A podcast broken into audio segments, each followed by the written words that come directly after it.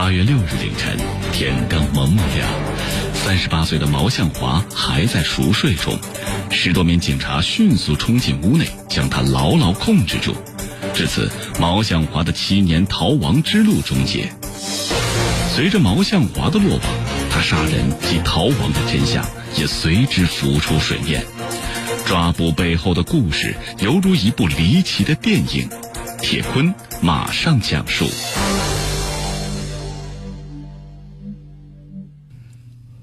八月六号的凌晨，朦胧的月光下，四辆越野车行驶在金沙江畔那崎岖的山道上。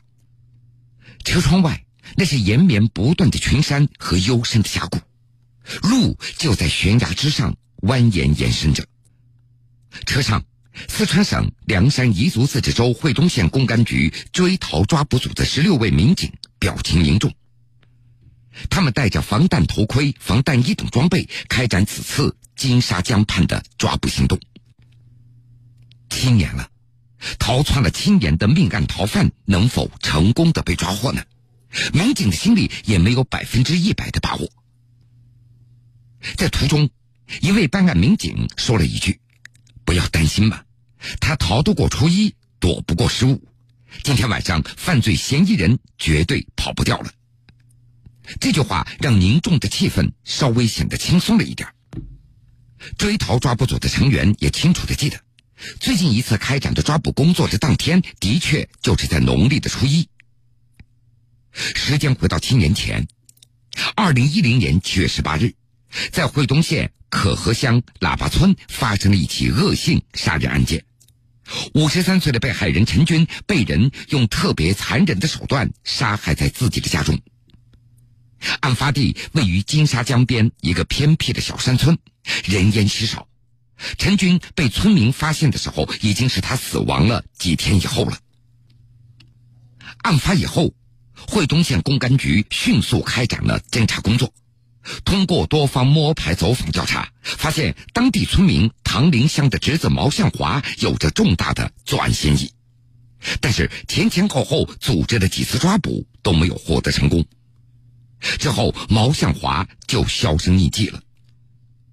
七年来，会东县公安局的民警始终没有停止对毛向华的追捕。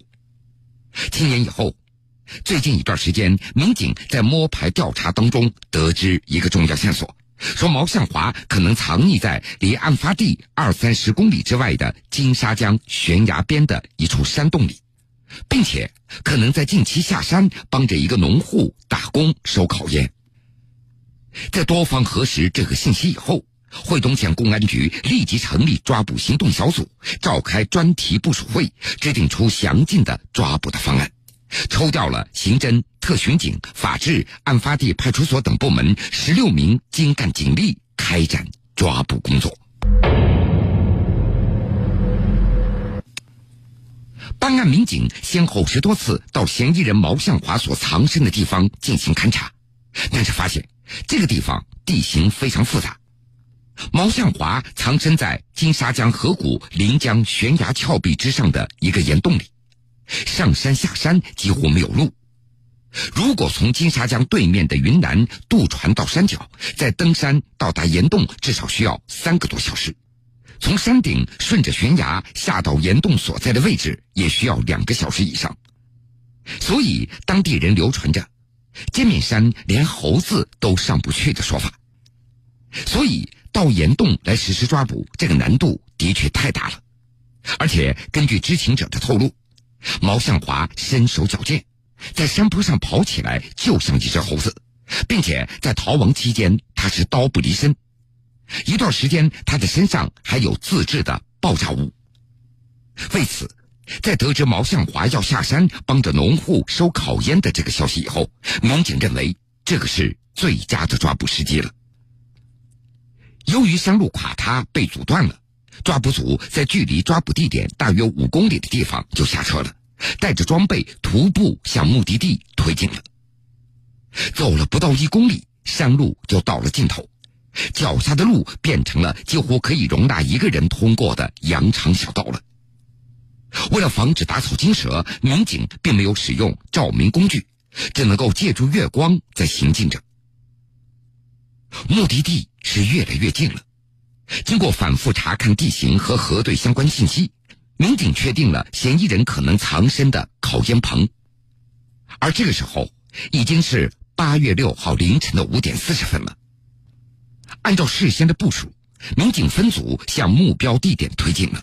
最终，在距离烤烟棚数米远的厢房里，发现了仍在熟睡的嫌疑人毛向华。民警迅速将其给按住。毛向华不断的挣扎，企图和抓捕的民警进行对抗，但是民警始终将其牢牢的控制住，并且戴上了手铐和脚镣。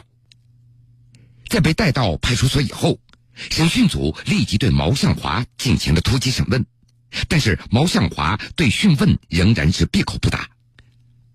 而这个时候，抓捕组的民警又驱车向毛向华所藏身的那个山洞出发了。民警此前已经得知线报，与毛向华共同居住在岩洞当中的另外一名女子，极有可能是该案的共犯。因为在抓捕毛向华的时候，有一个消息已经传开了，说他藏身的岩洞有可能放置有枪支和爆炸物，所以对岩洞的搜查是事不宜迟。车子在林崖的险道上行驶着。其险峻程度远远超过了之前所抓捕行动所走过的路。要想进入岩洞并不容易。民警从岩洞所在的悬崖的顶上出发，向陡坡下方走了不到两百米，开始出现了三面临崖、坡度几近垂直的地形。有民警用手电向崖底来探照，竟然没有能够照到谷底。在这里，一旦踩空，后果不堪设想。另外，一路上还不断有碎石在滚落，路上几乎那都要手脚并用，最窄的地方只能够踩一个脚掌。特别是在一处呈倒 V 形、三面临崖、几近垂直的山脊顶点行进的时候，大家那都是手脚并用。抓捕组有的民警已经从警十多年了，这是他们走过的最艰难、最危险的道路了。两个多小时以后，民警顺利抵达了嫌疑犯所藏身的岩洞，找到了与嫌疑犯共同生活的一对母女，其中那名女孩也仅有十岁左右。民警经过搜查和盘问，基本上排除了这母女两人作案的嫌疑。在征得母女同意以后，民警将他们两个人带离了山洞。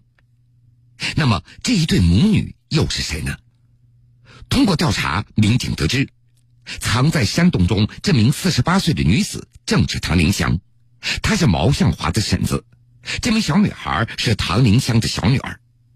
那么，这对母女和这起命案有着什么样的关系呢？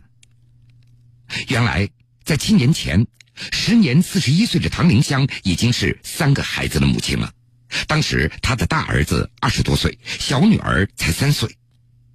因为丈夫长期在外打工，很少回家。长此以往，同村的陈军，也就是被害人，与唐林香也就有了不正当的男女关系。而令人唏嘘的是，侄子毛向华和婶子唐林香也有着暧昧的关系。案发之前，毛向华得知婶子唐林香与陈军的关系以后，于是就对陈军起了杀心。凌晨作案之后进行潜逃。而案发之后没多久，唐林香也带着三岁的女儿失踪了，她的丈夫报了警。此前的七年里，毛向华一直躲藏在岩洞中，几乎过着原始人的生活，极少离开山洞与人接触。毛向华个子不高，他如何在山洞里躲藏了七年之久？铁坤继续讲述。七年前那起命案发生之后没多久，逃亡在外的毛向华，他又得知婶子唐林香和丈夫又吵架了。唐林香想离开这个家，于是唐林香就带着三岁的小女儿离家出走，到几十公里之外的惠东县的盐坝乡以后，毛向华接到了母女两人。之后，三个人一直住在金沙江边的岩洞里。毛向华和唐林香他们以夫妻名义在过着隐居的生活。为了躲避警方的追查，毛向华一直在金沙江边的岩洞里在居住。在这期间，沿着金沙江的悬崖，他也换了几个山洞，那都是荒无人烟的地方，离案发地以及毛向华的老家有几十公里的距离。最后所藏匿的这个岩洞位于金沙江的半山腰的悬崖之间，方圆十公里的范围那都没有住户，山洞被树林所遮住，外界很难发现有这样的一个地方，甚至连当地的村民都不知道这里还有一个岩洞，而在洞中可以一览周边的环境，如果看到有人来了，还可以迅速做出还击或者是逃离。这几年。毛向华等三个人一直住在岩洞里，很少和外界来往，连家里人他们都未曾联系过，几乎过着原始人的生活。在岩洞的外面，有一个铁锅所搭起来的简易的灶台，用来烧水做饭吃。在洞中石板上垫了一点旧棉絮，三个人就睡在上面。平时他们就靠找一点野菜、蜂蛹，抓点小动物才吃，喝点山泉水。偶尔，毛向华也会到山外，到偏僻的村民家中讨要一些大米、苞谷等一些粮食。而最近的村子离这个山洞也有十多公里，那都不通公路。另外，在山上，毛向华还养了二十多只羊，这也是三个人重要的生存基础。为了怕暴露，毛向华他从来不会到人多的地方去，经常是独来独往。有的时候，他会把羊赶出去，让村民帮他给卖掉，顺便带点米、油、盐、衣服等生活用品。根据当地村民的反映，毛向华这个人脾气十分的暴躁，并且还声称自己杀过人，所以接触过他的一些村民都十分害怕他，要东西不敢不给，也不敢不帮他的忙。不过，村民们并不知道毛向华他真的杀过人。二零一五年，当地的一名采药人曾经误入过毛向华所藏身的岩洞里。毛向华用铁丝将这名采药人的脖颈给勒住。当得知这名采药人还是一名本地人的远房亲戚以后，他才没有将其给杀害。落网以后，民警对这个岩洞进行了搜查，发现了刀具、火药枪等等。在毛向华的枕头下面还放了他自制的爆炸物。汤林香表示，因为自己和丈夫的关系不好，还经常打架吵架，所以才会选择带着女儿离家出走的。一开始，他也不愿意带着孩子过这样的生活，但是毛向华不准他们母女俩回去了。根据民警的介绍，由于唐林霞母女两个过着与世隔绝的生活，他们没有离开过岩洞，语言已经明显的退化了，沟通起来比较困难。